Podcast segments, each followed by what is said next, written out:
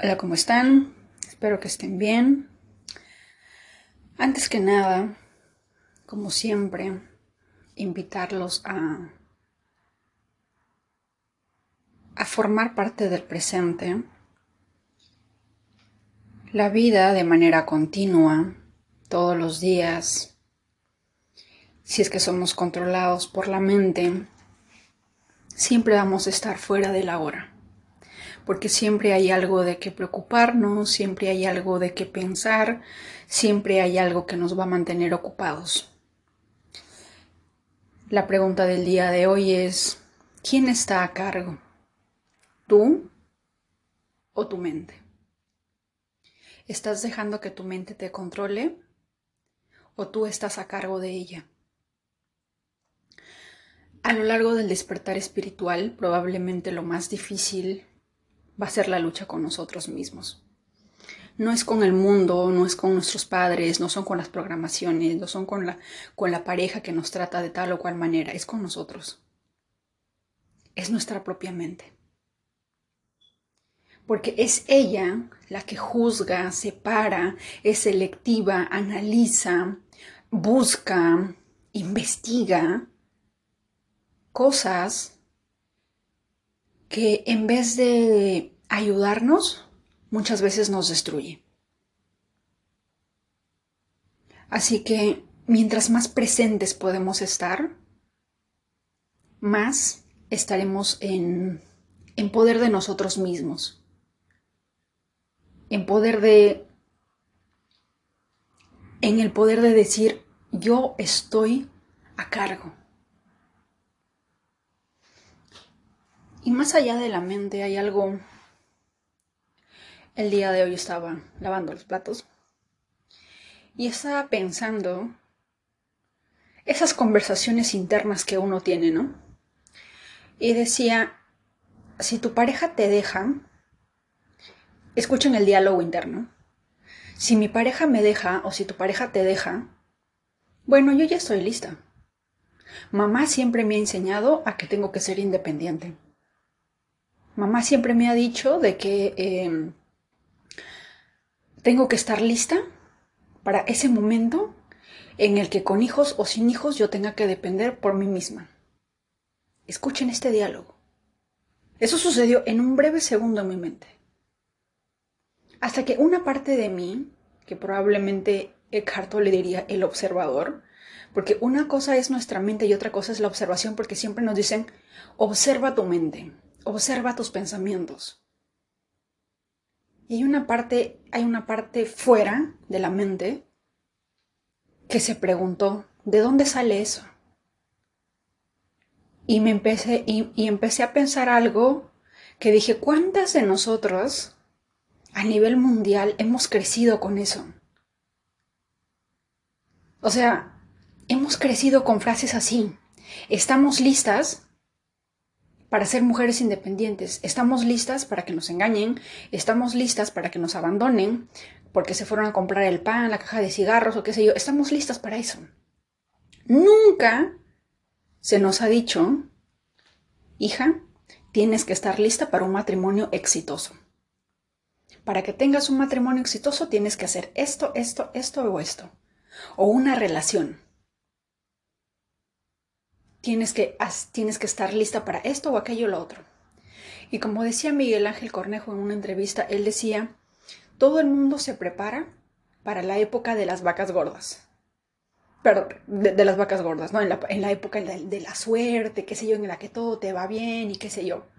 Y también en la, en la época de las vacas flacas, ¿verdad? En la que todo nos va mal. Pero cuando estamos en la época de las vacas gordas, decía, Muchas veces nos dicen y nos alientan para que estemos en esa temporada, para que lleguemos y qué sé yo. Pero cuando estamos a veces en esa temporada, nadie nos dice, oye, cuando llegues a la cima, tienes que ser humilde. O cuando llegues a la cima, no te olvides de ti. No te pierdas a ti mismo en ese camino. ¿Verdad? O es como cuando también lo decía Miguel Ángel Cornejo, había un niño que estaba jugando y pues el niño estaba molesto porque estaba perdiendo el juego. Y el papá pues le jala de las orejas y le dice, escuincle, aprende a perder. A lo que el niño le responde, perder sí sé, lo que no sé es cómo ganar. ¿Verdad? Y cosas así. Por lo tanto, dentro de todas estas programaciones, hay cosas que significativamente definen nuestra vida. Nunca nos, nunca nos hemos puesto a pensar cómo es la vida de otros. A veces suponemos y pensamos que la vida de nosotros es igual a todas las demás. Y en parte puede ser así porque hay personas que viven bajo ciertas eh, programaciones, bajo ciertos parámetros que son repetitivos.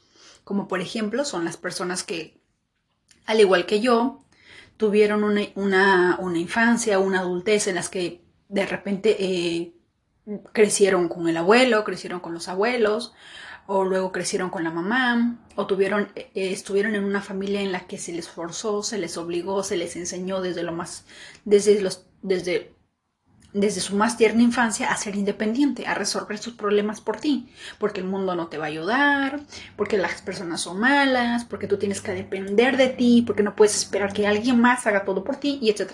Miles de programaciones, miles de frases que están grabadas en el inconsciente. Y en ese momento, cuando tuve ese pensamiento, y dije, espérate un momento. O sea, yo estoy preparada. Es como que estoy programada para que me dejen. Porque yo sé cómo resolver mi vida yo sola. Pero debe de ser insoportablemente retador, frustrante, para algo que no se me enseñó, que es mantener un compromiso, una relación estable, una relación de años porque mi programación está si algo no te gusta, porque ahorita mismo nos lo dicen. Si algo no te gusta, sepárate. Si algo no te gusta, eh, busca otra persona. Y eso no solamente aplica a las relaciones de pareja, también a las amistades.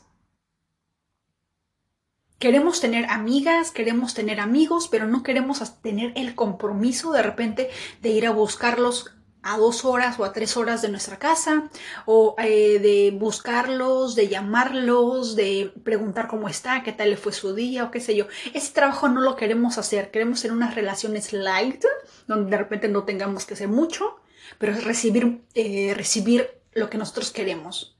Y no funciona así. Ni en relación de amistades, ni en relación de familia, ni en relación de pareja. No funciona el método light porque si tú das un 5% y la otra persona pues también percibe eso, tampoco te va a dar su 100%, ¿verdad? Porque todo es como un, e, es el yin y el yang, es como un fluir de energías. Es como que cuando inhalamos y exhalamos, ¿verdad? La vida se trata de eso, de inhalar y exhalar. Positivo, negativo. Subir, bajar todo tiene una contraparte. Si solamente inhalamos, en algún momento vamos a caer desmayados porque nos faltó el aire. Y en toda la relación, en todas las relaciones es así. A pesar de que nosotros demos un 100%, sin esperar nada a cambio, dentro de, dentro de algún momento de nuestra vida, cuando empezamos a darnos cuenta que estamos dando el 100%, pero a una persona quizás que sea narcisista, vamos a dejar de hacerlo porque sabemos que no es saludable cuando empezamos a marcar límites, es cuando empezamos a darnos cuenta quién se merece ese 100% y quién no se lo merece. ¿Verdad? Y es muy, eh, es muy difícil, de alguna manera, adaptarse, construir, transformarse a uno mismo a cosas a las que no fue programado. Y eso lo vemos de manera constante en casi todas las redes sociales. Yo quisiera que alguien que vivió con unos padres eh, amorosos, que sus padres no se divorciaron, que sus padres se aman hasta el día de hoy, 20, 30, 40, 50 años de casados, qué sé yo. ¿Cómo? ¿Cuáles fueron sus programaciones? ¿Qué es lo que le decía mamá? ¿Qué es lo que le decía papá? Porque, por ejemplo, en el colegio yo tenía una compañera y sus padres eran muy unidos. Salían a fiestas juntos, salían por aquí, salían por allá. Peleaban o discutían, tal vez sí, tal vez no, nunca lo supe, pero se veía que era una pareja muy unida. Y, he observado que, por ejemplo, ella se enamoró de alguien en la universidad, se casó con esa persona, años de relaciones, y yo dije, esto es curioso, porque a ella se le educó de una manera distinta, una manera en que la que de repente, hija, esta, no, tal vez no con palabras, pero con hechos te demuestro cómo es que tiene que ser una relación. Porque lo vivió con la mamá, lo vivió con el papá. Siempre hemos dicho que las, que las mujeres vamos a buscar en el, en el hombre el padre y el, hombre busca la mamá. Algo así como que el síndrome de Yocasta o no me acuerdo el... Hay un síndrome ahí, ¿verdad? Pero de todas maneras buscamos eso no porque sea algo incestuoso, sino porque estas dos personas fueron las primeras personas que nos enseñaron cómo es el amor, cómo debe ser el amor, cómo recibir amor y cómo dar amor. Fueron nuestros primeros maestros. Y es por eso que a través de ellos aprendemos cómo dar amor, cómo ser amados. Y tenemos que salir de esa programación para recién darnos cuenta si algo está bien, si algo está mal, o poder compararlo con otros mundos. Porque si no nos damos cuenta, vamos a pensar que todo es igual, que todo está bien, que así es como funciona el mundo. Pero no. Si por un segundo te detienes a pensar, oye, ¿por qué? ¿Por qué mi compañera?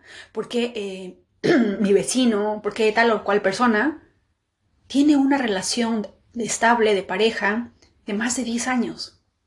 ¿Qué es lo que hacen ellos y por qué mi relación dura menos? ¿Por qué yo cambio de relación en relación? ¿O por qué mis relaciones duran dos años, tres años? ¿O por qué mis parejas me engañan? ¿O por qué mis parejas hacen esto? ¿O por qué, o por qué pasa esto o aquello? ¿Qué es lo que a ellos les enseñaron que a nosotros no? Y lo mismo aplica para las finanzas. Los millonarios siempre dicen que si, que si, cada, que si todos los millonarios del mundo juntaran todos sus millones y lo repartieran a nivel mundial, sería cuestión de meses, cuestión de poco tiempo, para que ese dinero volviera nuevamente al dueño original. ¿Por qué? Porque ellos poseen un conocimiento, una programación, una vivencia de años distinta a la de nosotros, que se nos ha enseñado cómo gastar. Lo primero que nosotros pensamos al recibir un sueldo de repente es gastarlo. No pensamos en invertir en Nike, en Adidas, en voy a invertir de repente en el negocio de tal o cual persona y le pido el 10% de lo que va ganando. No, no pensamos en eso, porque no se nos, no se nos ha enseñado. Jamás se nos ha dicho eso. Yo he visto a mi madre trabajar, recibir su sueldo todos los meses y lo primero que hacíamos, que era un lujo, era, comprarnos un, era comprarme un helado. Y curiosamente, años después, cuando yo tuve 18 años y dejé, y dejé mi casa y conviví con cierta persona por un, por un, por un par de, por menos de, por un par de años, supongámoslo así, era un lujo comer pollo a la brasa. En Perú saben que es pollo a la brasa. Pero es como que fue, fuera un lujo para mí comer Kentucky Fried Chicken. Una vez al mes. ¿Por qué? Y me di cuenta que hay un patrón repetitivo. O sea, mi madre una vez al mes recibía su sueldo, lo gastaba porque tenía que pagar el alquiler, el colegio, la escuela, la comida y qué sé yo. Y lo que quedaba o lo, o lo que ella consideraba que podía, un helado o irnos a comer a un restaurante, aunque no, no recuerdo, yo solamente recuerdo que me tenía que esperar toda una cola larga en el banco, de una hora, dos horas, para poder tener mi bendito helado. Y un helado que costaba 0.20 centavos de dólar, pero eso es lo que podía. Y yo era feliz con mi helado. Estaba con mi mamá, ¿qué más podía pedir, verdad? Y luego pasa a una relación en la que de igual forma el lujo ahora ya no era el helado. Yo tenía que esperar, ir al banco o esperar un fin de semana, un domingo, que, se recibía el sueldo, e ir a una pollería a comer un pollo a la brasa o un Kentucky, lo que sea. Algo que, entre comillas, significativo. Algo que ahora podría hacerlo todos los días si yo quisiera. Pero en aquel entonces, en aquel entonces, para mí eso era un lujo. ¿Verdad? Hay, programaciones, hay vivencias que nos programan para de alguna manera estar repitiendo y repitiendo y repitiendo. Y muchas veces no somos conscientes de lo que estamos repitiendo. Tenemos que salir de la mente, tenemos que salir de esa de esa vivencia que vivimos sin darnos cuenta, de estar concentrados en, la vida de otras personas, de estar concentrados en X cosas, en vez de salir de nuestra mente y observar el panorama. Yo, hablando astrológicamente, por ejemplo, tengo el ascendente Sagitario en astrología tropical, porque en astrología sideral, en astrología védica, astrología hindú, mi ascendente es Escorpio. Ustedes, como les expliqué anteriormente, tenemos un Big Tree, los tres grandes, que es el Sol, la Luna y el ascendente. El ascendente es lo que el mundo ve de nosotros, el Sol es nuestra esencia y la Luna son nuestras emociones, la parte interior. Para la astrología tropical, la que normalmente todos conocemos, el Sol, qué sé yo, siempre, siempre se nos pregunta cuál es el Sol. Porque lo primero que sabemos es el sol. Ah, ya nací en tal día entre octubre y noviembre. Ok, probablemente seas Libra. Nací entre, no sé, junio, probablemente seas Géminis, ¿no? Ese es el signo solar para astrología tropical. Y en astrología védica, ellos no consideran el sol. Ellos consideran la luna. ¿Por qué? Porque la luna es la que está moviéndose de manera constante todos los días. Por ejemplo, creo que hace un par de días tuvimos la luna en Sagitario, luego la luna pasa Acuario, luego la luna pasa Pisces, y en cada signo lunar, en cada signo, hay una luna de agua que nos, que yo no sé ustedes, pero si tienen ustedes una luna de agua y cuando ese día cae en una luna de agua, como luna en Cáncer, luna en Pisces, luna en Escorpio, ese día, fíjense sus sueños. Y tenemos unos sueños muy raros, muy profundos como si fueran a decirnos algún mensaje. O cuando es una luna de aire, como luna en Libra, luna en Géminis, luna en Acuario, y de repente no nos damos cuenta que de repente nosotros también tenemos una luna en, un signo de aire y estamos más receptivos, más comunicativos, más open mind. O de repente a veces si es que somos una, una luna de fuego y está en una luna de aire, de repente tenemos cierta, cierta frescura en la vida, cierto, si es que sufrimos de ansiedad, de repente ese día baja un poquito nuestro nivel de ansiedad y así. Para la astrología védica se trata de la luna y las emociones. Pero lo que voy es que, por ejemplo, para darles un ejemplo, dentro de la astrología yo soy ascendente Sagitario y Sagitario, para todas las personas, es diferente el Sol es diferente la luna, es diferente el ascendente y es muy, muy, muy diferente que tengas Marte en Sagitario, Venus en Sagitario, Júpiter en Sagitario, qué sé yo. Porque cada planeta. Y ojo, les voy contando que en la astrología védica existen, nosotros conocemos 12 signos. Y en la astrología védica hay 12 signos, pero dentro de esos 12 signos hay subcasas, hay 26 casas.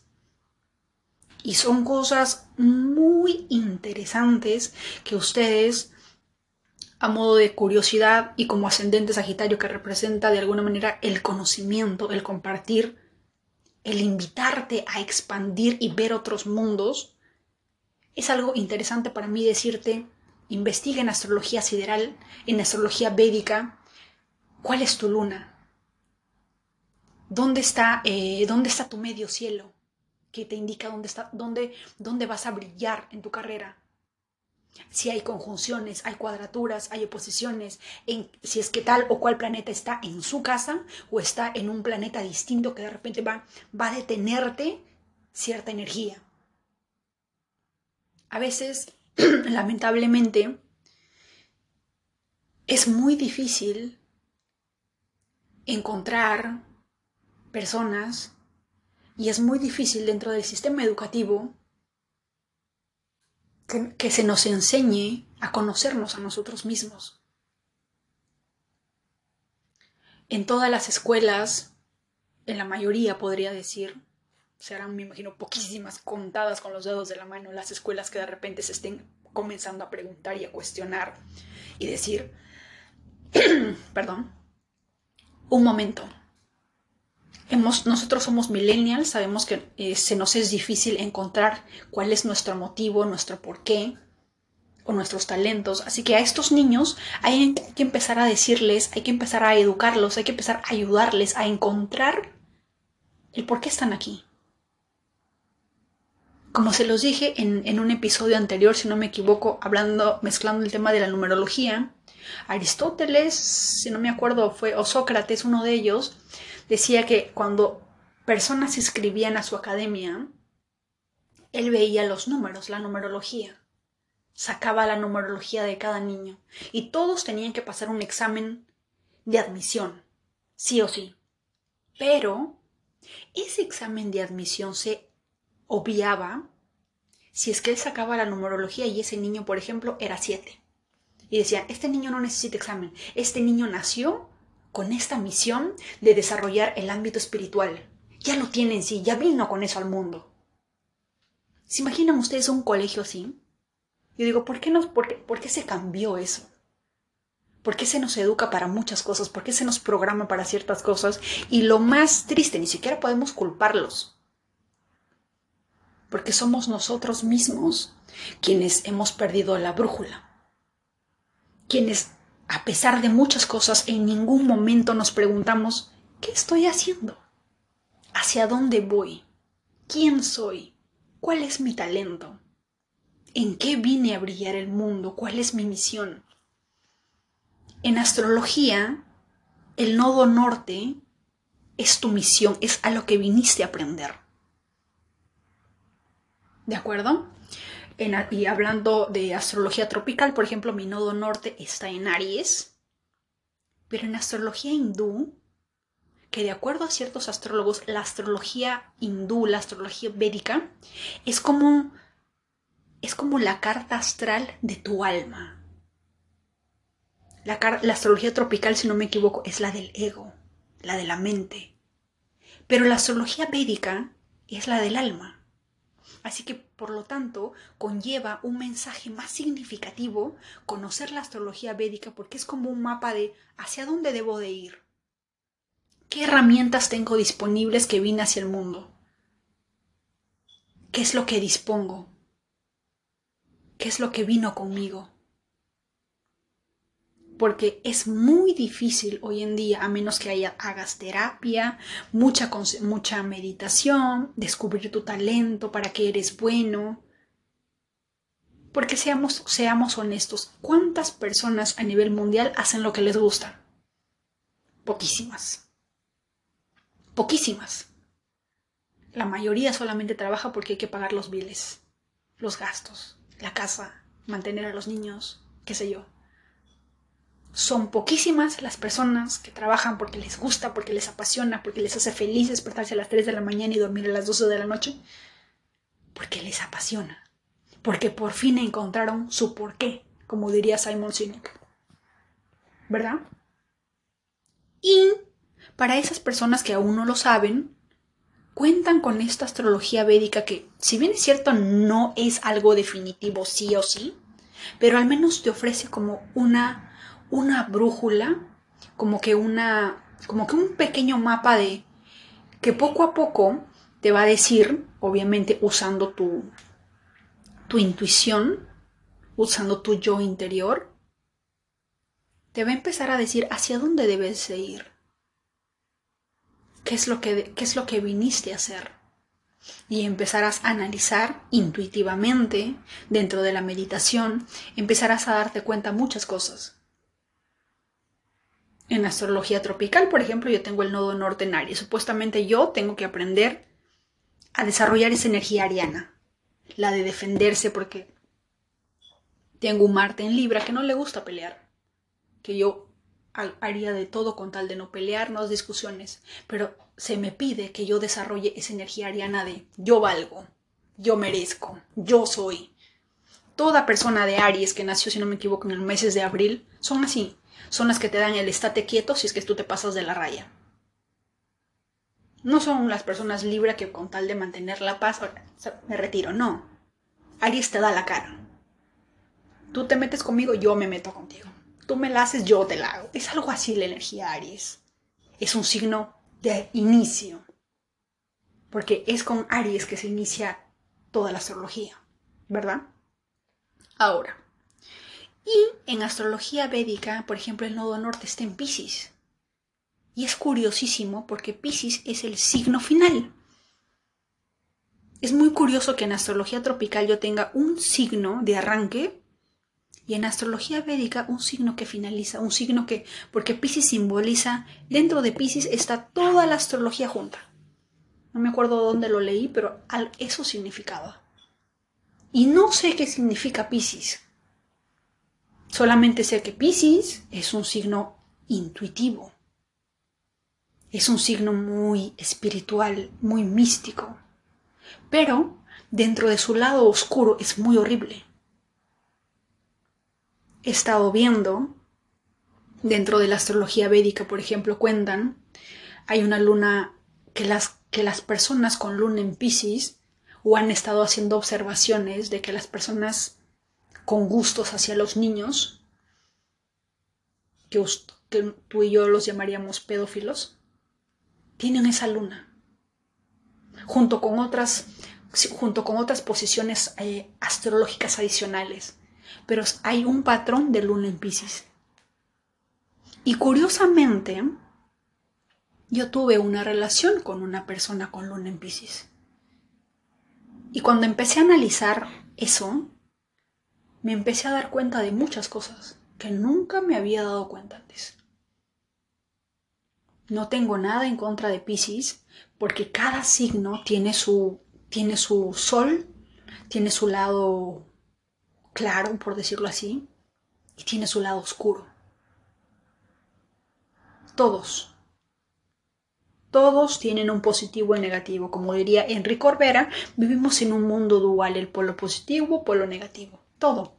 En este mundo todo se juzga porque es bueno o es malo, es claro o es blanco, es positivo o negativo, es yin o es yang. Vivimos en un mundo así. Si viviéramos en un mundo donde no hubiera eso, sería, debe ser muy interesante no tener una mente que te diga esto es bueno o esto es malo. No me no recuerdo en qué libro leí que, por ejemplo, eso, eso básicamente todo esto empezó cuando, entre comillas, Eva mordió la manzana, el árbol del conocimiento del bien y del mal, y a partir de ese momento entramos en un mundo dual. Porque básicamente ese, ese árbol o esa manzana significaba el conocimiento, pero un conocimiento del bien y del mal, ningún otro tipo de conocimiento. ¿Cómo se rigen otros mundos, otros planetas, otros, otros asteroides, otras galaxias? No lo sabemos. Pero solo sabemos que en la Tierra es como la escuelita.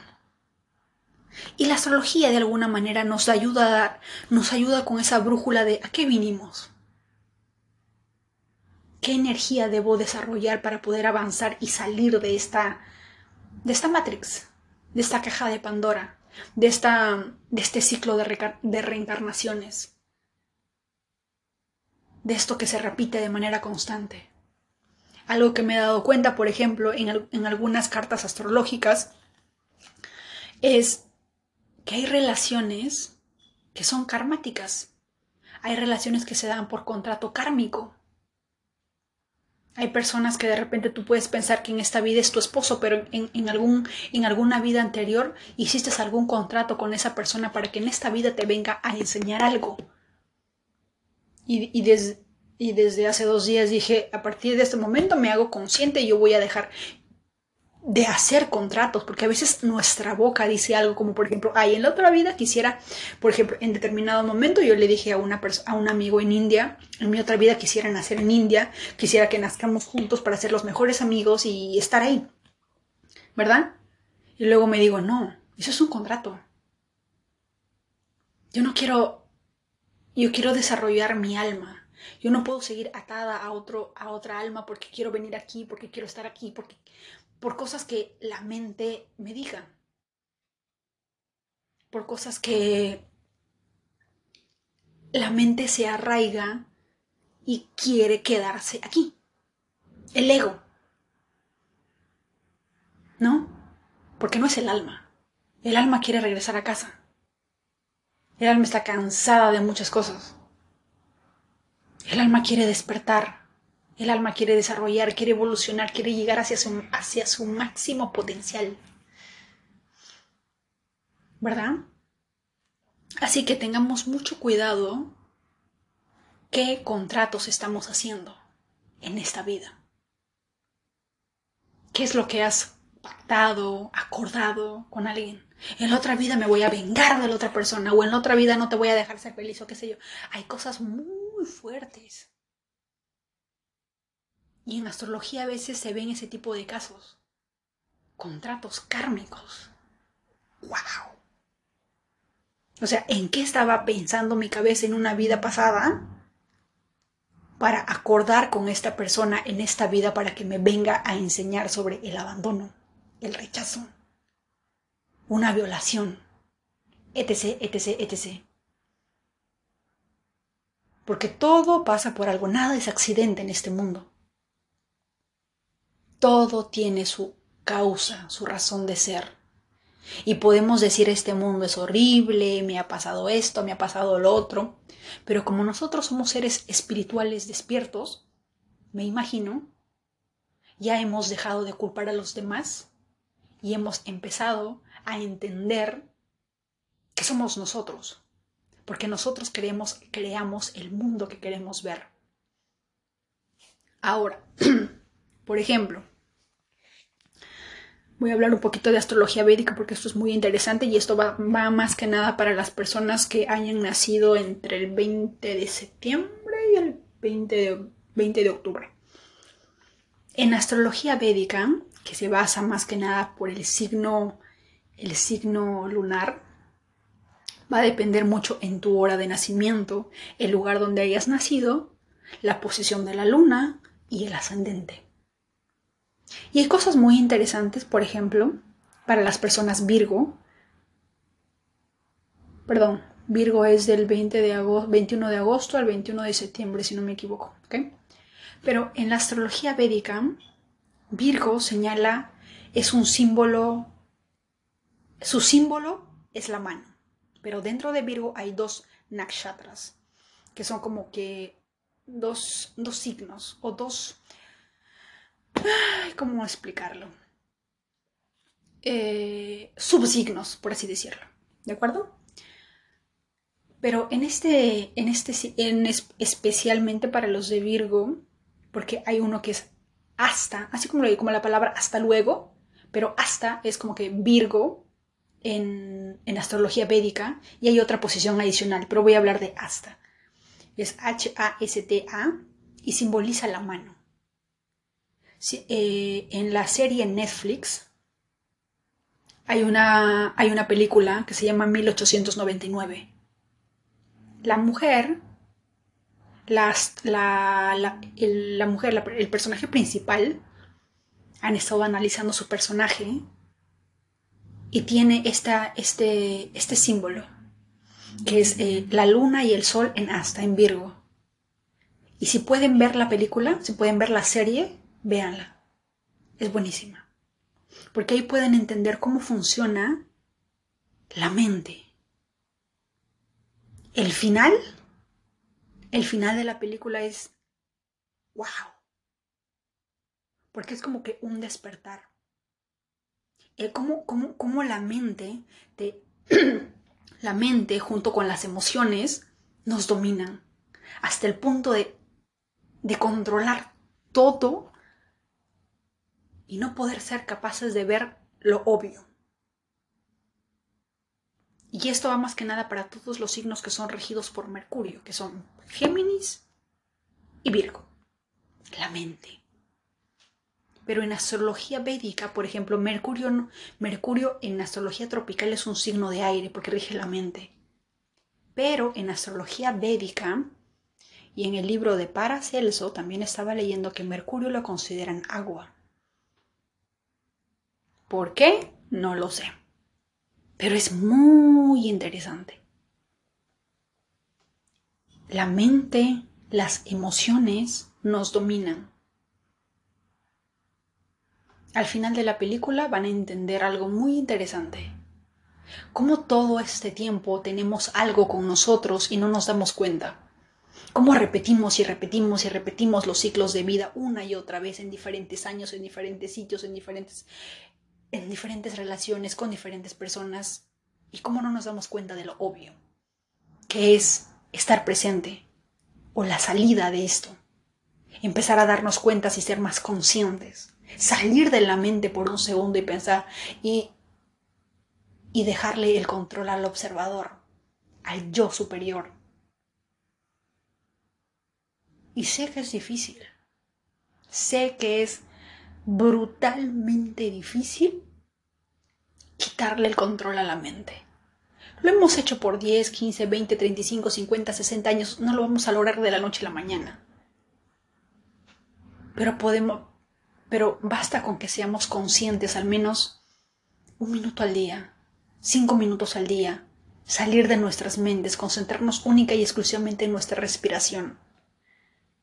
Así estemos lavando los platos, estemos en el carro, estemos trabajando, estemos en, en donde estemos, concentrarnos única y exclusivamente en la respiración y empezar a desarrollar más el observador. ¿Qué está pasando por mi mente? ¿Qué pensamientos están cruzando por mi cabeza de manera constante? que están haciendo que yo viva esta realidad. Como diría Albert Einstein, no esperemos recibir o percibir resultados distintos si hacemos todos los días lo mismo. Pero hablándolo en nuestro lenguaje sería, no esperemos ver un mundo distinto si todos los días tenemos un lenguaje interno repetitivo. Y no sé ustedes, pero yo soy víctima, por ejemplo, no sé si por el ascendente escorpio, que es difícil confiar. Hace muchos años, hace mucho tiempo, a los 18 años, yo confiaba ciegamente en esa persona. Pero esa confianza ciega casi me hace perder la vida porque desarrollé cáncer. Por perdonar un engaño, por aguantar muchas cosas, por quedarme callada. Y ahora cuesta confiar. Cuesta mucho. ¿Por qué? Porque tienes miedo. Pero el miedo es lo opuesto al amor. El miedo es la vibración más baja. El miedo, cuando nosotros sintamos miedo, rencor, rabia, odio en nuestro interior, es como si estuviéramos poniendo una bolsa de basura en, este Imagínate que vivimos en un parque hermosísimo, precioso, limpio, natural, un, un, río impecable de agua cristalina, pura, donde puedes reflejarte y ver toda tu hermosura. Todo eso mientras vibres en un estado de armonía, cuando estés presente. Pero cuando estamos desarrollando odio, ira, rencor, miedo por sobre todo, porque en este mundo todo se rige por el miedo si no vean las noticias, es como si a ese hermoso alrededor, a esa hermosa naturaleza en la que vivimos, con cada pensamiento le estamos agregando una bolsa de basura, estamos agregando petróleo, aceite a ese río cristalino. Seamos conscientes de eso. Cada pensamiento negativo está contaminando el mundo en el que vivimos. Cada vibración negativa está bajando o subiendo la vibración de este planeta. Y definitivamente todos estamos conectados, sí. Hay personas que están más despiertos que otros, otros recién están despertando, otros ni siquiera se dan cuenta que están dormidos. Pero mientras que más y más seamos conscientes de ello, por conexión universal, en algún momento todos vamos a despertar. Y empezamos a ser, empezamos a ser conscientes. Nosotros estamos a favor de que se limpie el mar, de que todo esté limpio, de que la naturaleza. En época de COVID, cuando todos estábamos encerrados, si no me equivoco, la naturaleza brilló, los animales eran más libres, qué sé yo menos, menos humo en el aire, qué sé yo, ¿verdad? Es lo mismo cuando nosotros reducimos esos pensamientos negativos, eh, vibraciones negativas, energías de odio, de rencor, de venganza, de miedo. Casi todas las relaciones se rigen por el miedo. El miedo a perder, el miedo al rechazo y muchas veces, inclusive por tener el miedo a perder, queremos perderlo de inmediato. Porque es lo que nos programaron. Por eso es que mi mente me dijo, bueno, si te deja, te dejo. Ya, ya sabes cómo salir. Pero no sabes cómo mantener una relación de 10, 20, 30 años porque nunca se te enseñó. Sería, y eso sí es una invitación formal, quisiera por Instagram, por correo electrónico, por el medio que tú quieras, quisiera saber cuáles son las frases que tú escuchabas de mamá, de papá, si es que las relaciones de tus padres tienen de repente 10, 20, 30, 40 años de casados y tú ves que siguen enamorados. Y tú, y tú crees en ese amor. Y lo más curioso es que la mayoría de personas que, viven en un ambiente así también encuentran una pareja así y viven una relación así. No son personas que están saltando de una relación a otra, que se divorcian, que son infelices, que sufren engaños, no. Yo quisiera que esa persona, poder tener una entrevista con esa persona, para nosotros poder ver qué es lo que, qué es lo que no nos han enseñado a los demás. Quisiera poder, poder entrar en tu mundo, entrar en lo más profundo de tu mundo y ver qué lecciones no nos, no nos han enseñado al otro lado a los que, a los que somos independientes, a los que antes de que nos dejen o antes de que los abandonen, nosotros los votamos, porque eso es lo que nos enseñaron. Y eso nos está afectando mucho, no solamente en relaciones de pareja, sino en relaciones de amistades. No sé cómo sigue en Latinoamérica, pero aquí en Estados Unidos todo el mundo quiere tener un amigo cercano, pero no quiere hacer absolutamente nada para comprometerse en esa relación. Viajar una hora para ir a ver a mi amiga, por favor, no. Tráfico. Todo el mundo está concentrado en el trabajo, en pagar los biles. Y son pocos. Son pocas las personas quienes realmente se comprometen a formar una amistad, a formar una relación, a mantenerla. No sabemos cómo mantenerla. Se nos ha enseñado cómo sobrevivir después de una ruptura, pero no cómo mantenerla a flote, cómo arreglarla, cómo tener un diálogo sano, cómo poder ver, cómo poder salir fuera de mi relación y poder ver qué estoy haciendo mal, qué no estoy haciendo mal, cómo puedo mejorar, en qué puedo eh, aportar. No. Todo se basa en el yo, en el ego. Y eso nos va a costar y nos está costando muchas muchas cosas. Y nos va a costar más porque vamos a ser la generación que vamos a ser personas eh, mayores solitarias.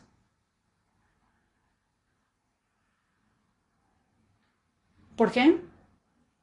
Porque se nos ha enseñado eso. A ser independientes. A ser a todos solos a no depender de nadie, como si pedir ayuda fuera un crimen, como si decirle a alguien, necesito un abrazo, necesito que me escuches, es un delito. Ofende tu ego, porque tu ego se cree todopoderoso, que todo lo puede resolver. ¿Verdad? Espero de todo corazón, y todos los que, todos los que me están escuchando, pongámonos en un momento, concentrémonos en que vamos a encontrar las personas adecuadas para que nos den una entrevista y que nos den un punto de vista de qué es lo que aprendieron ellos, qué es lo que vieron de sus padres, qué memorias tienen, qué recuerdos, qué convivencias, qué consejos nos podrían dar para nosotros poder ver entrar en ese mundo y empezar a verlo, ver todo desde una perspectiva distinta de la que nunca antes hemos visto. ¿Mm? Espero poder encontrarlo, manifestémoslo, que lleguen esas personas para ver un mundo distinto al nuestro. Levantar nuestras cabezas y ser capaces de abrir nuestra mente a una nueva realidad.